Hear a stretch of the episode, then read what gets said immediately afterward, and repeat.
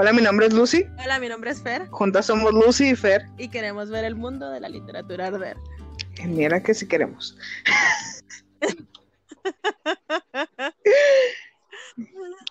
bueno, ya se irán dando cuenta conforme avancemos en esto.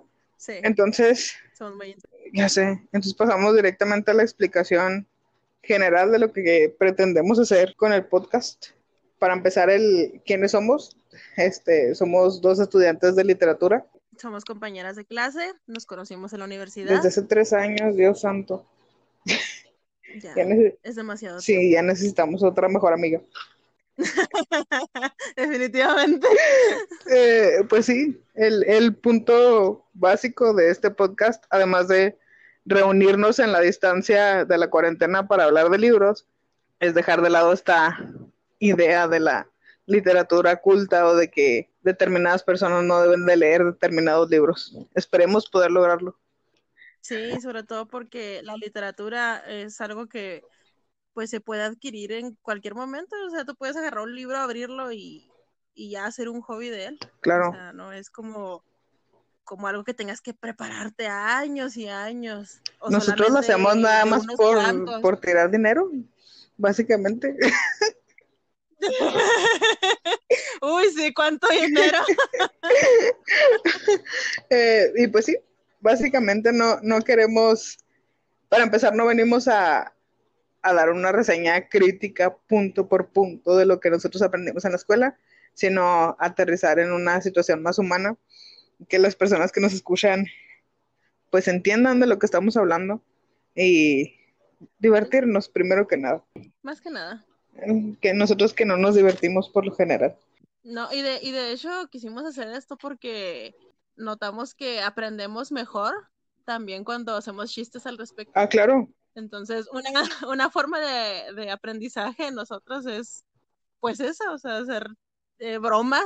Incluso los profesores se llegan a reír de nosotros porque somos muy ocurrentes en clase. Pero es la manera en la que más retenemos la información. Claro, un ejemplo de eso son nuestros poemas con groserías que para aprender de métrica, nosotras nos dedicamos mutuamente poemas ofendiéndonos. Qué cosa tan hermosa. que ya necesitamos retomarlo porque eran muy buenos. me debes un soneto al respecto. Lo siento, lo siento. Me atrae con un verso, ya no puedo. y pues sí, intentaremos que este podcast sea cada semana. Eh, lo vamos a dividir por temporadas para comenzar a, además de traer público, adaptarnos también nosotras a toda esta situación. Esperemos poder, esperemos no quedarles tan mal, ni, sobre todo. Sí, ni en la manera de, de tratar los temas, como en los horarios de subir los, los podcasts, los capítulos, perdón. Sí. Bueno, y hoy quedamos que vamos a hablar sobre Rayuela. Redobles, por favor. Qué miedo. bueno, nada más para aclarar que, eh, como ya mencionó Lucy, eh, esta es nuestra opinión, no tenemos nada en contra del libro, nada en contra del autor. No, yo ni conocía a Cortázar. Pues no, ni yo lo conocí, pero ya ves que hay personas que se ensañan con los autores. ¿Por qué no te gusta William Shakespeare? ¿Por qué? Ay, perdón, me proyecté. Exactamente. Disculpen, si, si ven algo fuera de lugar, por lo general son nuestros compañeros de la escuela, de los cuales solemos burlarnos. Sí, muy amables nosotros. Ah, sí, claro. Bueno, es nada más nuestra opinión, eh, lo que nos gustó, lo que no nos gustó. No es como para que se tome como referencia en algún lugar. Ah, no, no, claro que no. No, no. No somos expertos en Rayuela ni nada por el estilo, ni en Cortázar, de hecho. Pero pues intentamos. He leído muchos cuentos de Cortázar y, ya leí su novela, ya puedo decir que ya leí su novela, pero no me considero experta en Cortázar, por Dios, no. No, ni yo. Pero lo que conocí, lo que he conocido de Cortázar, eh, me han gustado más sus cuentos. Ok, ok. Antes de que des más spoilers al respecto, vámonos por partes. Sí, sí, ya sé que tienes que morder la lengua. Muy bien. Vayamos primero que nada con la trama. A, ver, una sinopsis rápida de qué va Rayuela. Trata de un tipo. Ah, bueno. Eh, Horacio Oliveira, que se fue a vivir a Europa. A París en particular. Eh, en París. Ajá. Y pues se fue para estudiar, pero no estudia. y, Mira, como lo todos los estudiantes de nuestra universidad.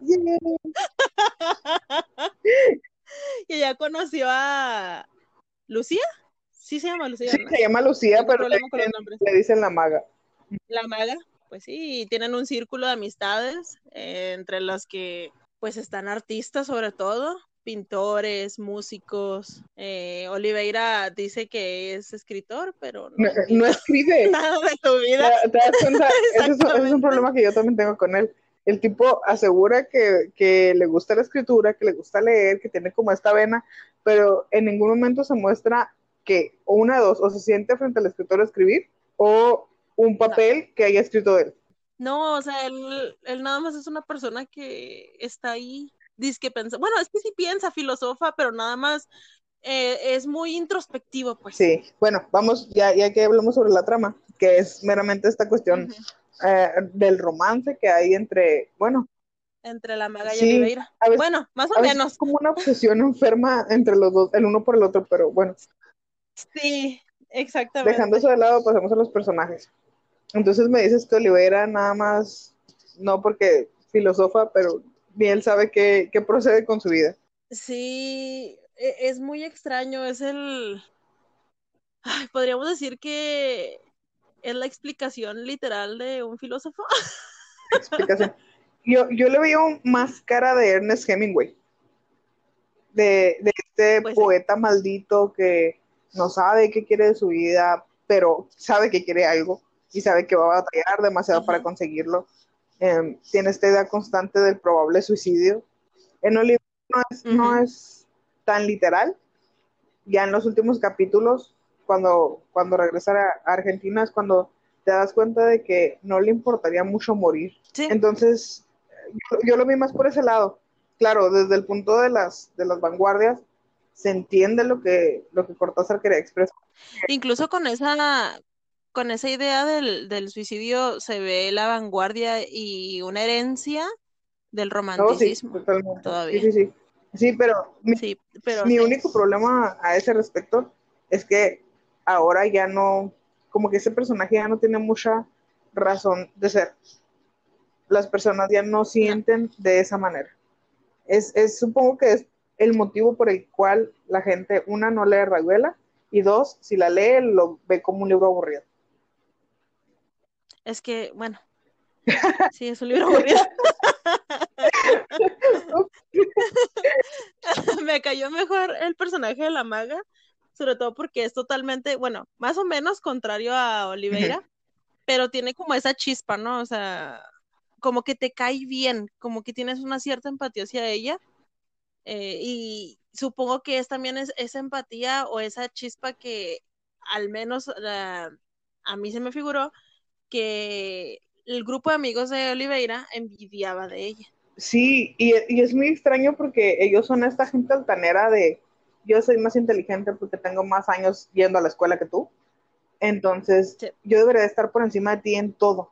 Yo debo de ser más feliz, yo debo de ser más eh, satisfecho con mi vida y luego llegan y se topan con alguien como la maga y se dan cuenta de que ni son más felices ni están más satisfechos que ella que, que no, ha, no ha tomado más que dos libros en su vida y creo que solo ha terminado medio, em, es más feliz que todos ellos con toda su filosofía detrás. Sí, exactamente. Sí, no sé, se me hizo un, personaje más interesante que Olivera. Y del grupo, es para mí es el mejor personaje. Sí. Del grupo de amigos. Sí, lo cual es muy triste. Creo que la novela daba para más. Pero, pero también hay que, hay que admitirlo de la manera en la que es. Una novela que se suponía debe de brincar de un capítulo al otro, si tiene personajes muy complejos, hace que la lectura sea todavía más pesada. Sí. o sea, si, si, batallamos para leer Rayuela tal cual es, si hubieran hecho a Oliveira todavía más complejo, hubiera sido, bueno, un desastre quizá. Sí, de hecho esas partes en las que, porque no sé si, bueno, si, si te fijas la, el libro, los primeros 56 capítulos, da la historia de corrido, pero ves que eh, se salta hacia, los últimos, hacia los últimos capítulos constantemente. Esos capítulos son los que permiten conocer más la psicología de los personajes y sobre todo de Oliveira, porque eh, es más que nada, esos capítulos son más que nada eh, los pensamientos de esta persona. Entonces, sí lo conoces un montón, pero ay, sí da mucha Eso me recuerda a nuestra compañera de la universidad, eh, que cada vez que yo comento algo en Facebook respecto a mi lectura o el avance de mi lectura de Rayuela, ella me dice, ay, otra vez este libro. sí. Ay, no, es, es que, bueno, es, este Dios, este Dios el libro, la verdad, bastante. Lo cual es, es muy sorpresivo porque los cuentos de Cortázar no son de esa manera. No, eh, son totalmente lo contrario, son muy dinámicos, tienen demasiado movimiento y, y Rayuela es un libro muy lento. Y denso. Sí, o sea, y aparte mete un montón de cuestiones filosóficas muy, muy intensas, pero, o sea, sobre todo en esas partes necesitas leerlo con más cuidado, pero como están tan largas, llega a ser un poco aburrido. Yo creo que más bien lo que nos, lo que nos causa este problema es el existencialismo. En cualquier novela existencialista que se lee, ya sea El extranjero de, de Camus o de Camus, em, o, Niebla de Unamuno, es, tiene, tiene esta cuestión de hacerte pensar, incluso en tu propia existencia, y es donde eh, ya nos quedamos con esa, ese problema pero es diferente. Si te fijas, Niebla sí, sí, te, sí maneja un existencialismo muy fuerte, pero no sé, o sea, es más divertido. Ah, no sé qué tiene, pero es, no sé, es mucho más divertido estarlo leyendo. Rayuel es muy tedioso y supongo que es por el personaje principal, porque desde, o sea, al principio a mí me cayó bien, sobre todo por, por la, los contrastes que tenía con la maga, ¿no? Pero conforme vas conociendo a Oliveira, te das cuenta que es un ser humano que no hace nada de su vida. Es bastante estático. Entonces, sí, hay un choque y te quedas, ay, pues es que ese tipo que quiere. Quizá. Y te desespera. Quizá es por eso que esa comparación está, como que lo revela, ¿no? Tú lo comparas con Niebla, la situación del existencialismo. En Niebla, el personaje principal empieza estático y termina con toda la acción. Y aquí es al revés. Oliveira empieza con toda la acción y termina estático. Sí, sí, de hecho se mantiene, o sea, y, creo que sí fue uno de los de las cosas que Cortázar quería lograr, eh, porque eh, leí que él la catalogaba como una ah, antinovela. Sí, sí. Y pues si se, bueno, se supone que se quiere ir en contra de todas las características de lo que es realmente una novela y por lo tanto se supone que no debería tener momentos de tensión. Pues sí. Entonces, pues sí, digamos que sí lo logró, pero sí es muy fastidioso. o sea, fastidió perfectamente. Muy bien por Cortázar. No, es, e, es, que lo hizo muy bien, de verdad lo hizo muy bien, pero al menos, o sea, ay, no sé, es tedioso. Sí, lo que nos lleva a hablar de, las cuestiones técnicas. Sí, aquí vamos a intentar ser un poquito más explícitas y detenernos a explicar las ah, todos los términos eh, que, usamos en la jerga literaria. Por ejemplo, nosotros ya lo hemos hablado por fuera respecto al dispositio, que el dispositio es esta palabra en latín que refiere a la manera en la que está acomodado el texto. Nos llama la atención porque Cortázar tiene esta cualidad de que puedes agarrar el libro desde donde sea, de atrás hacia adelante, de adelante hacia atrás, eh, con los capítulos nones primero y luego los pares, o los pares primero y luego los nones, o como te lo pone Cortázar en la tabla del principio de, casi todas las ediciones de, de Rayuela. Pues eh, esa, esa, cualidad es la que me, me, llama más la atención. Yo te lo decía, que a mí me parece que es sencillo de llevar para él como, como autor, Em, de organizarlo de esa manera, porque los capítulos sueltos, la mayor parte son estas cuestiones filosóficas que nada más los une los personajes. El hecho de que lo expresen los personajes es, lo que une todas estas ideas. A lo mejor, y pudo haber tenido Cortázar o no pudo haber tenido Cortázar. Entonces, lleva a este juego dadaísta de cortar un montón de palabras, ponerlas en una bolsa e irlas sacando para formar un poema. Sí, así se me acuerda que lo hizo. Agarró todos los capítulos, los puso ligas, los echó todos en una bolsa y se empezó a sacar. Sí. Y de hecho, al principio había unas, unos capítulos que no me hacían coherencia, son, son los que escribía el escritor este Morelli. Y decía, pues es que esto qué, o sea, no, no, no lo entiendo. Eh, pero ya cuando apareció este personaje, la verdad el libro tomó más sentido para mí. Sí. Dije, no manches, esto sí está muy padre. no, sí, sí, y por ejemplo, em, también esta, esta cualidad que tienen los capítulos de forma individual. Están, está este capítulo con palabras inventadas. Eh, el capítulo donde, donde se alternan los párrafos también. ese capítulo es uno de mis favoritos. ¿El de los párrafos o el de las palabras inventadas? El de los párrafos, que va una línea, bueno, las líneas pares eh, son una parte y las líneas impares son otra parte. Yo francamente tuve que subrayarlas porque me perdía. sí, yo también en, más de una ocasión tuve que regresar. Perdón por ser tan mensa, pero sí. No, pero no, la verdad estuvo muy padre y sobre todo porque, no sé, creo que es como entrar en la mente, porque se supone que Oliveira está leyendo un libro de la maga, ¿no? Sí. Uno de los libros que lee la maga. Y es como ir siguiendo la lectura con él y también ir siguiendo sus pensamientos. Entonces es muy divertido esa parte. Sí, sí, sí, sí. Sí, y no sé, no sé, eh, creo que no me gusta decirlo de esta manera. Sí, porque me molesta esto de la exclusividad de las cosas, pero creo que, creo que este libro se disfruta más cuando tienes determinado grado de preparación y tienes todo este bagaje de las vanguardias.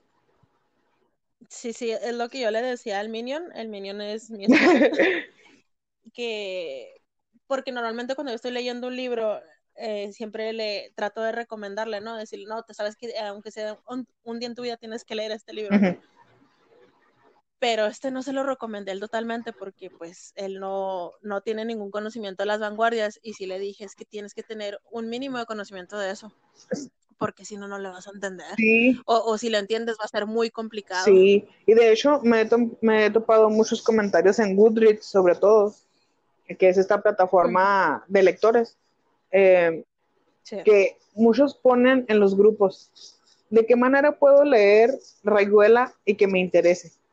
O alguien le entendió a Rayuela mm. y es donde, donde me doy cuenta de que no, tristemente no cualquier persona puede leer Rayuela y entenderlo en primera y en segundo no, le va, no les va a agradar porque si no encuentras esta, este juego que propone Cortázar detrás de, todo este trama aburrido de, este personaje principal que es estático, no, no vas a tener demasiado a qué aferrarte para poder seguir la lectura de Rayuela. Sí, no, y yo reconozco que si yo lo hubiera leído en los primeros semestres de la carrera, yo no lo hubiera entendido. No. Para nada. No, no, no. Ya hasta que llevé la, la, clase de vanguardias fue cuando, pues yo, pues yo creo que ya le entendí un poco. Y eso que tú todavía no, no tomas esa clase, tal cual. No, todavía no la tomo, pero indirectamente he recibido un montón de, de enseñanza de esa, de esa, sí, pues de esa época. Sí, la, clase de análisis sobre todo. Sí, poesía, ajá. Ah, sí, sí, y, esa es la situación, lo cual me parece triste porque pues sería genial que todas las personas entendieran el juego que propone Cortázar, porque literalmente es eso, es un juego, ¿sí? De ahí, de ahí el nombre de Rayuela. Más allá de toda esta teoría que, que manejan de que el 10 es el cielo, el 1 es el infierno, y la, o, el 1 es la tierra, y cosas por el estilo. Más allá de todo esto, es este juego, literalmente este juego que propone Cortázar.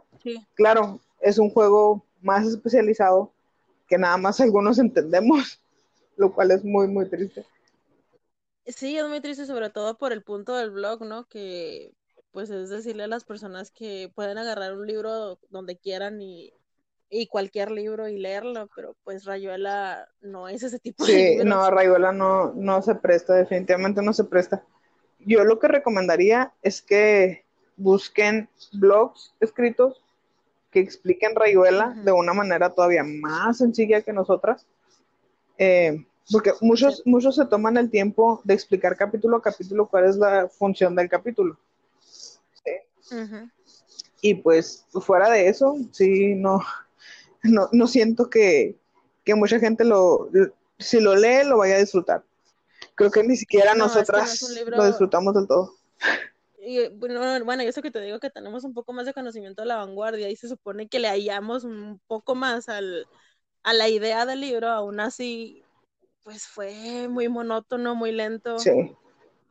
Eh, no sé, o sea, entiendo el punto de Cortázar, pero aún así no le hallo mucho el chiste. Pero así, qué flojera, Cortázar, ¿qué te pasa? Sí, sí se pasó de lanza. después de escribir cómo te asfixia un pullover a venir a esto, no, no. Ese cuento es muy bueno. es, es, creo yo, mi favorito de Cortázar, es el que siempre cito y probablemente lo vaya a citar aquí muchas veces. Entonces, es que definitivamente sientes la desesperación que el man sentía cuando se estaba poniendo ese maldito pullover. Claro, te sientes tu ahogado. Sí, o sea, ya con eso yo creo que ese cuento es mucho mejor que toda la novelota que se aventó. sí, sí, sí, sí, sí. Eso también.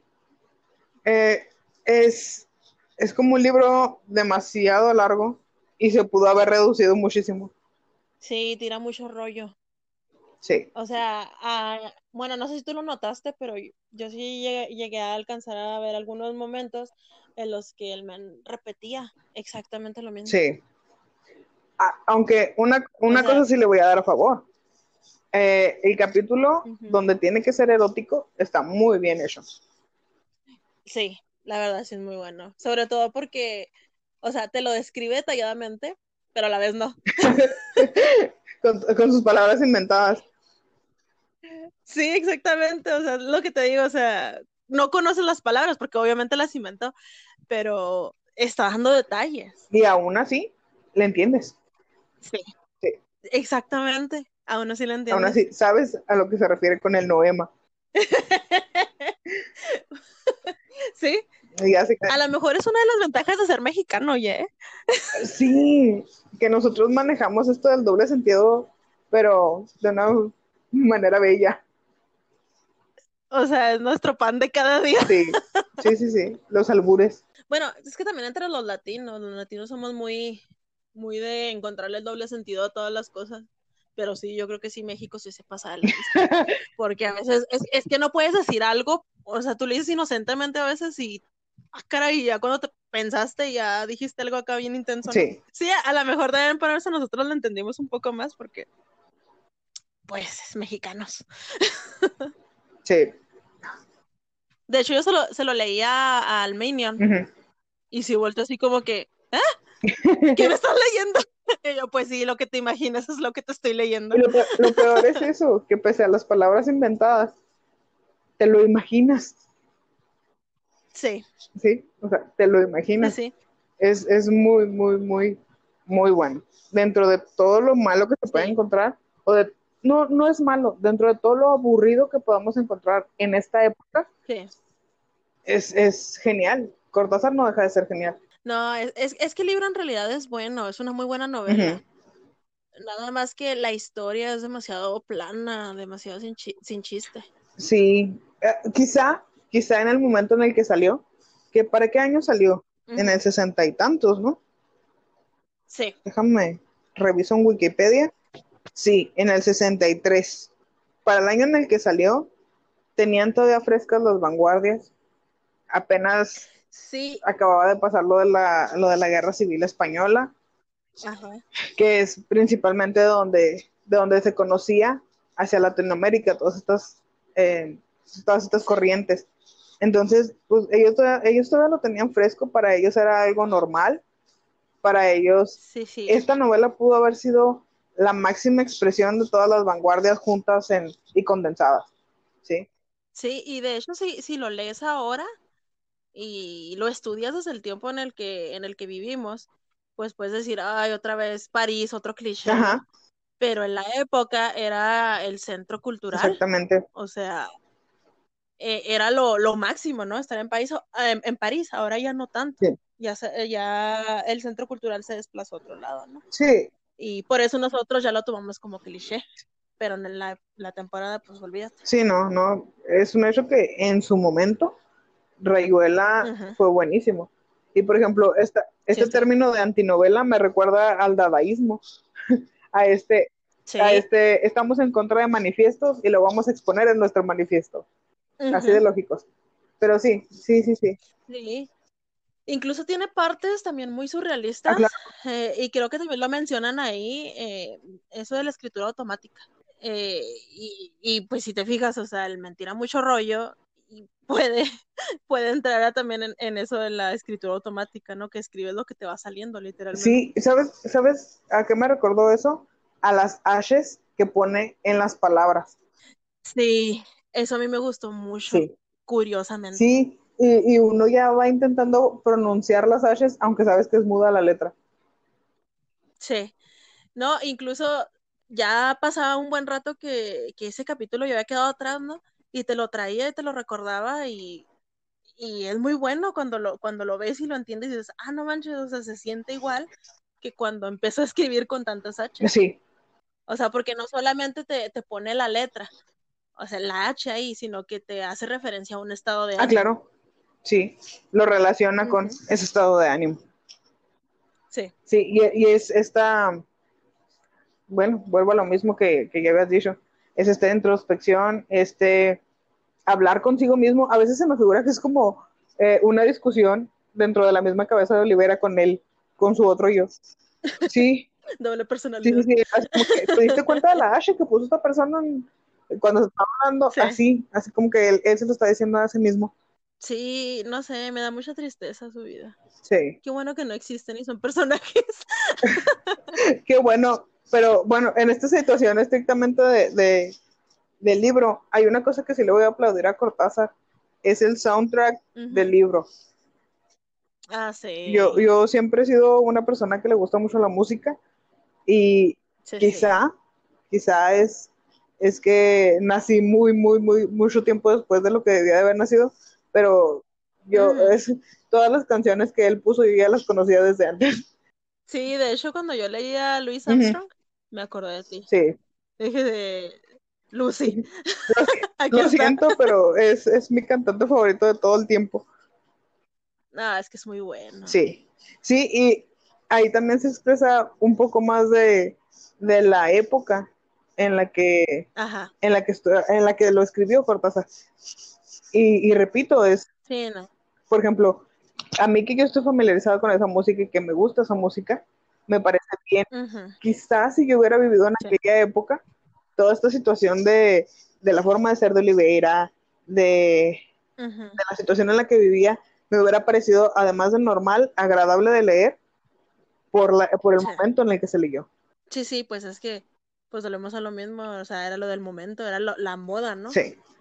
Eh, y, y, no, yo creo que indiscutiblemente el libro, más que otra cosa, es un reflejo, pero o sea, desde el principio hasta el final, es una reunión de todo lo que se vivió en esa época, de la moda, de, o sea, de la moda no solamente física, este, exactamente, sino también artística.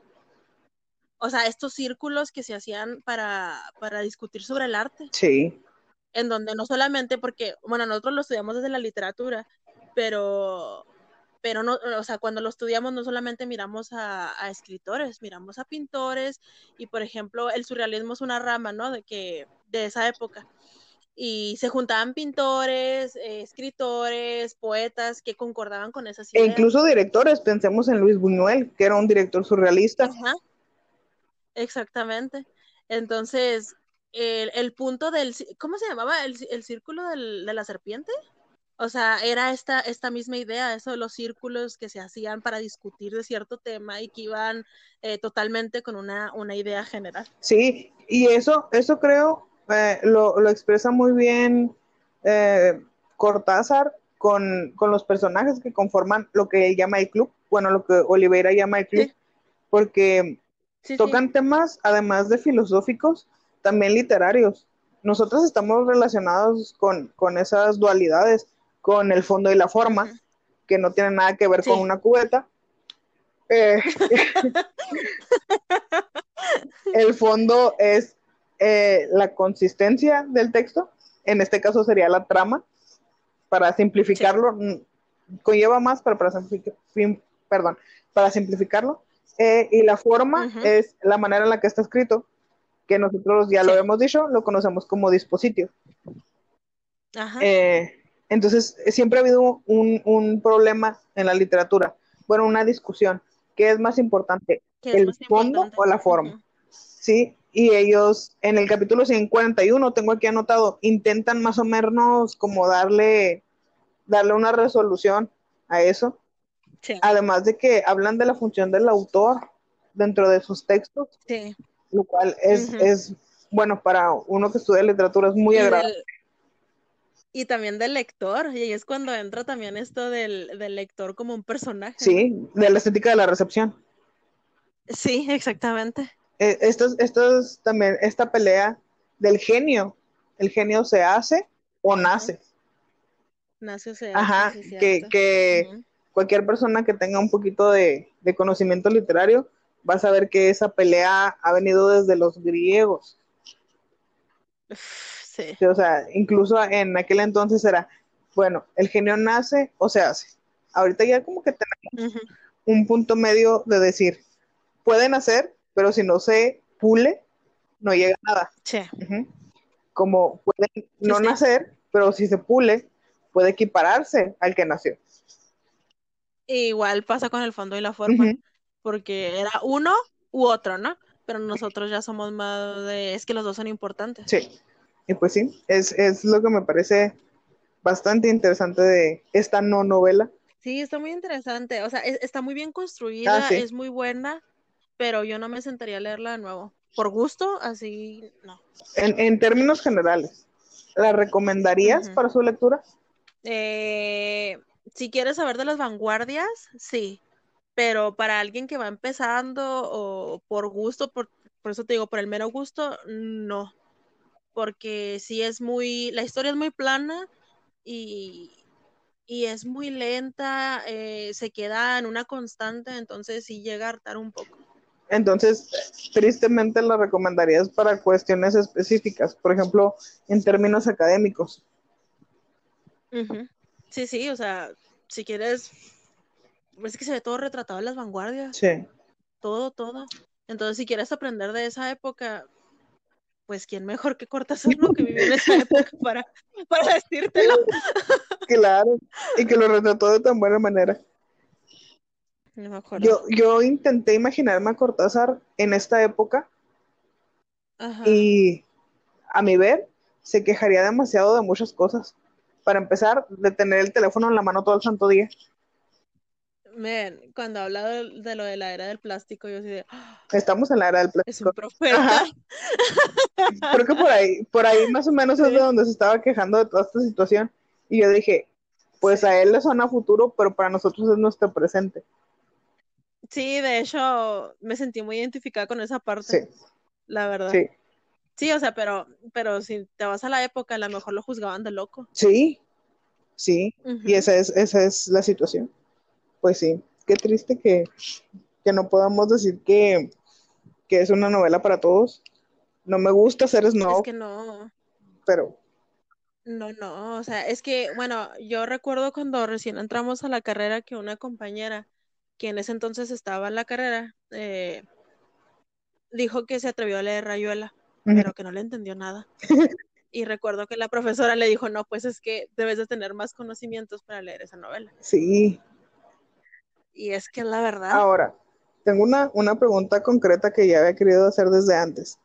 ¿Crees que en algún momento Rayuela baje del canon? Porque ahorita está en el canon por ser esta novela que retrata todas estas de las vanguardias y se ha mantenido en el canon primeramente por las personas que la han estudiado o que hemos estudiado literatura y que reconocemos todos estos aspectos positivos que tiene para la cuestión literaria. Pero para un público en general, ¿tú crees que en algún punto baje de ese canon literario? Ay, qué difícil. Eh, ah, Yo creo que sí. ¿Sí crees que? Yo creo que sí, porque, por ejemplo, ¿cuáles son los libros que ahorita están en el canon? Eh, Don Quijote. Sí, bueno. Eh, La Iliada, la Odisea. La Odisea, o sea, son, son temas, tienen temas que se repiten constantemente. Sí, bueno. ¿Sí me explico? Entonces, eh, no creo, y bueno, sobre todo por los temas, es por, por lo que leemos un libro. Entonces, como este no tiene tema en general, eventualmente va a pasar. Exactamente. Yo creo que sí está en peligro. Ah. Pensé en Crepúsculo. No sé. No sé en qué momento entró en el canon. No estoy segura de que haya entrado en el canon, pero es un hecho de que se va a ir. Es como el reggaetón. Ay, men, sí, que ya se vaya. Se está, se está extendiendo, no sé qué le pasa. Es como, es como un virus. Un virus. El virus. Un virus. Ay, no. Pues sí, Sí. básicamente. Sí, yo, yo creo que, que sí está susceptible a, a ir, sí, saliendo poco a poco, no sé tú qué piensas. Ah, no, como todo va a ser una cuestión gradual. Sí, Sí, sí, o sea, mira, si ahorita Rayuela todavía está, o sea, muchos todavía le tienen ese respeto, no sé, no manches, es que tienes que leer Rayuela una vez en tu vida, me imagino cuando recién salió. lo, lo cual es muy gracioso porque te dicen, debes de leer Rayuela una vez en tu vida, y ellos una dos, o no la entendieron o no la han leído. Exactamente.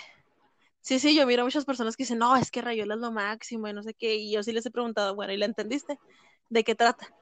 Y no me saben decir.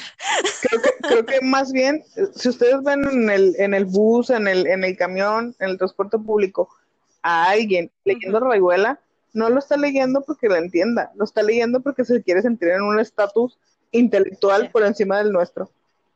Es lo que nos pasó con Derrida, Gasha. Derrida, Fue por una Aparte. tarea, pero Derrida es punto y aparte, Derrida creo que no se entendía ni él solo.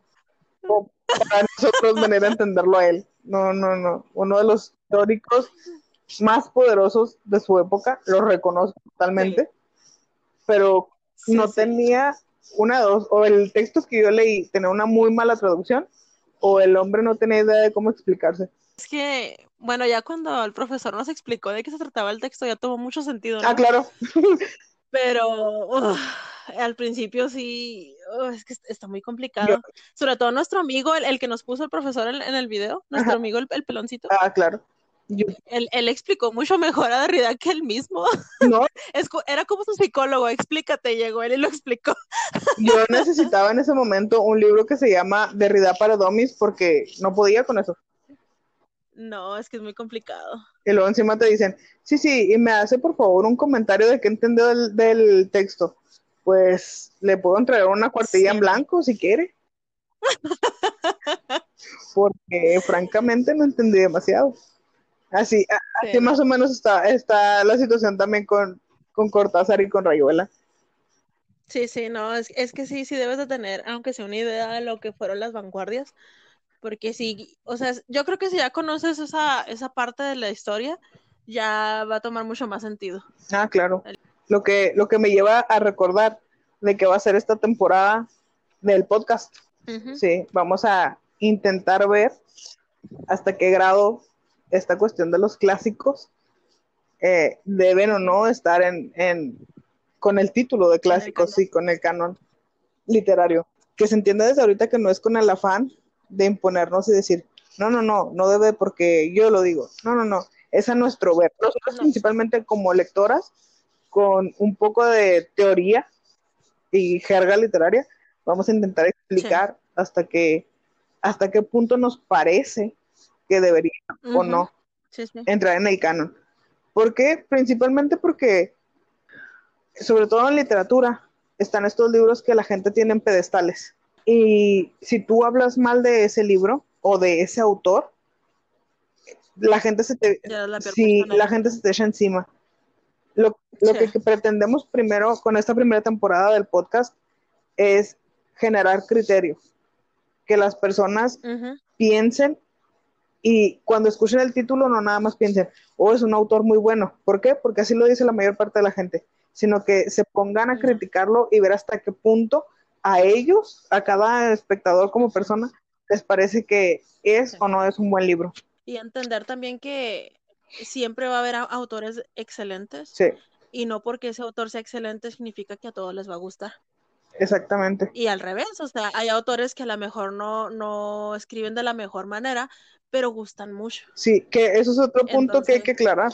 Una cosa es que nos guste y la otra es que técnicamente, o sea, con todas estas cuestiones literarias que nosotros sabemos, sea bueno o no de acuerdo a la academia, por decirlo de alguna manera. Voy a poner un... Sí, sí, o sea, yo... Eh, a mí no me gusta la poesía de Shakespeare, a mí, como persona. Sí. Pero reconozco que el hombre es magnífico. Él sabía lo que hacía. Sí. ¿Por qué? Por las cuestiones métricas, por las cuestiones de rima, por las cuestiones eh, de las referencias, no sé, todas estas situaciones que ya luego iremos explicando. Pero a mí no me gusta. Hay que separar la cuestión crítica de la cuestión de gustos, de la cuestión personal. Lo vimos también aquí con Rayola, o sea, considero que Rayola es una muy buena novela, sí, pero a mí no me gusta. Sí, sí, voto por lo mismo, exactamente lo mismo. También hay un profesor en la universidad que piensa que literatura está, que literatura, que Rayola está sobrevalorada. Ay, no, no es el único. Es el tercer profesor que yo escucho que dice que Rayuela está un poco sobrevalorada. Un poco, y lo dice ese poco por no vender. Saludos a todos nuestros profes, por cierto. Los amamos. Los amamos a todos, francamente. Es que volvemos a lo mismo. A lo mejor en su tiempo fue lo mejor y ahorita ya como que está saliendo, ¿no? De ese mejor. Sí, creo que, creo que, si no, el último capítulo, quizá el inicio de, del, de la siguiente temporada deberíamos de considerar buscar libros que puedan ser nuevos clásicos. Sí, me parece bien. Me gusta. Sí. Más o menos para darnos una idea de qué es lo que buscan estas generaciones. Sí, y bueno. Perfecto. ¿Cuáles son los otros libros que vamos a estar, de los que vamos a estar hablando? Por si se quieren poner a leerlos, o por si los conocen y, y quieren dejarnos comentarios eh, sugerencias, amenazas de muerte. Todo es bienvenido. bueno, eh, Orgullo Prejuicio es uno de ellos. Eh, Cumbres Borrascosas. Ajá. ¿Cuál otro habíamos dicho? El coronel no tiene quien lo escriba, de García Márquez. Sí. no recuerdo si también aquí vamos a, hablar de los clásicos de... ah, ah claro, la, Odisea. no, la Odisea no, la Odisea que dijimos que... la idea, sí, cierto. Eh, íbamos a dejar de lado la, la Odisea porque creo que tenemos opiniones muy, muy, muy similares y no vamos a ser muy objetivas porque otro de nuestros profesores, que fue nuestro profesor de latín durante dos años enteros, como que nos, nos, nos influenció demasiado para querer. Sí, hizo que nos enamoráramos de, de, lo dice. Sí, entonces, no, mejor hay que ser imparciales y leer la Iliada y ver qué procede al respecto. Sí. ¿Y cuál otro? Eh, pues creo que eran todos. Sí, sí, ya el, último capítulo quedamos que, pues, intentar ver qué podríamos considerar nuevos clásicos. Ahora, hay que imponernos un año. ¿Desde qué año te suena a ti que debería de ser nuevos? Porque, por ejemplo, Borges ya es un clásico. Es que ya, ya son clásicos. García Márquez ya es un clásico. ¿Cuándo nació Borges? No tengo idea. Ni yo. Nomás que sé que ya se murió. pues creo que de su rodada, creo que lo único que queda vivo es Vargas Llosa. Sí, oye. Márquez está muerto, Cortázar está muerto. Este... Poniatowska, ¿no? Ah, Poniatowska, tienes razón. Te iba a decir, Amparo Dávila acaba de morir este año. Sí, qué triste. Eso es muy triste porque yo planeaba eh, hacer mi tesis respecto a la cuantística fantástica y planeaba por todos los medios buscar la manera de, ir a hablar con ella sobre literatura fantástica. Y se tuvo que morir en el semestre en el que planeaba empezar tesis. Todavía nos queda Chomsky, tenemos esperanza. tiene, tiene 93 años y el coronavirus no ayuda. a ver. Ah, maldito sea. En fin. bueno, Creo que Gabriel García Márquez podría entrar en esta, en, en esta temporada. Sí, sí, sí, y el coronel no tiene quien escriba. Sí, sobre todo porque he mirado que muchos jóvenes, a muchos jóvenes les llaman la atención los libros de, de Márquez. Bueno, ya discutiremos respecto a eso en su debido momento porque no me quiero adelantar. Ah, lo siento. Sí, sí, pues es que si nos ponemos a platicar aquí, acabalamos es dos horas. pones a platicar de libros y no, nunca acabas. Nunca acabamos. ¿Te parece bien hablar de Pedro Páramo? Claro que sí.